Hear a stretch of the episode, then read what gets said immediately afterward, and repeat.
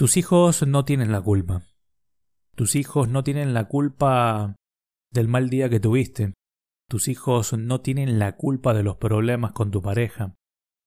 Tus hijos no tienen la culpa de tus frustraciones. Ni siquiera de los malos ratos en tu trabajo. No tienen la culpa de que se haya roto el preservativo o fallado la píldora anticonceptiva. O simplemente no tienen la culpa de que tú no te hayas cuidado con responsabilidad, entre comillas, ¿no?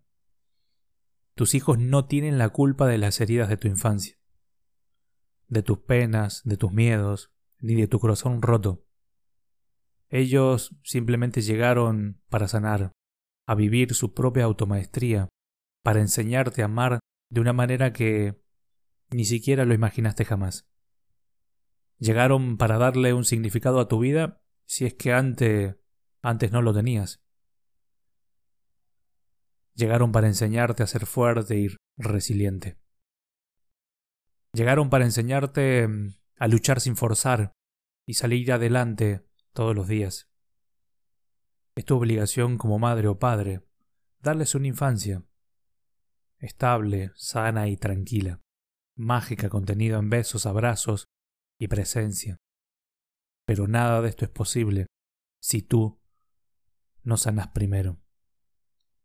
Es verdad que como padre en ciertas ocasiones puedes equivocarte, y está bien, eres humano. Tropiezas y te caes, pero debes limpiarte las heridas y, y pedir, pedir perdón y continuar. Aprender a ser mamá o papá. Cada día sé que no es fácil. Debes luchar muchas veces hasta inclusive con tu propio cansancio, penas, temores, situaciones no resueltas. Pero para eso están tus hijos. Eso vinieron a mostrarte. Esas heridas que están a flor de piel y que nunca tuviste el tiempo para sanarlas y que lo único que hiciste fue meter la mugre debajo de la alfombra. Sé una mamá y un papá presente, cariñosos si lo sientes, en donde te ocupas y un poco te preocupas, simplemente para tus hijos, sin caer en la posesión del control que tanto juega en contra muchos padres. Es el trabajo más importante, es el que de algún modo u otro deja huella, deja huella no por una extensión de tu ego, sino como una expansión de tu energía y de tu ser, de tu propio amor.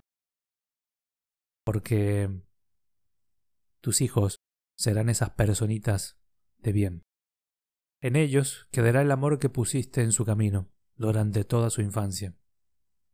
Es lo único, lo único que más queda y perdura.